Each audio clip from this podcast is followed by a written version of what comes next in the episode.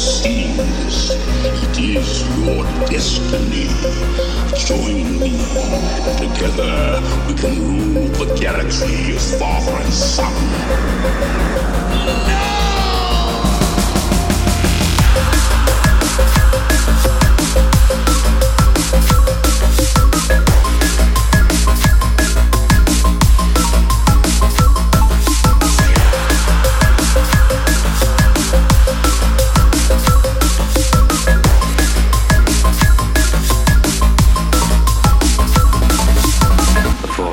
With you.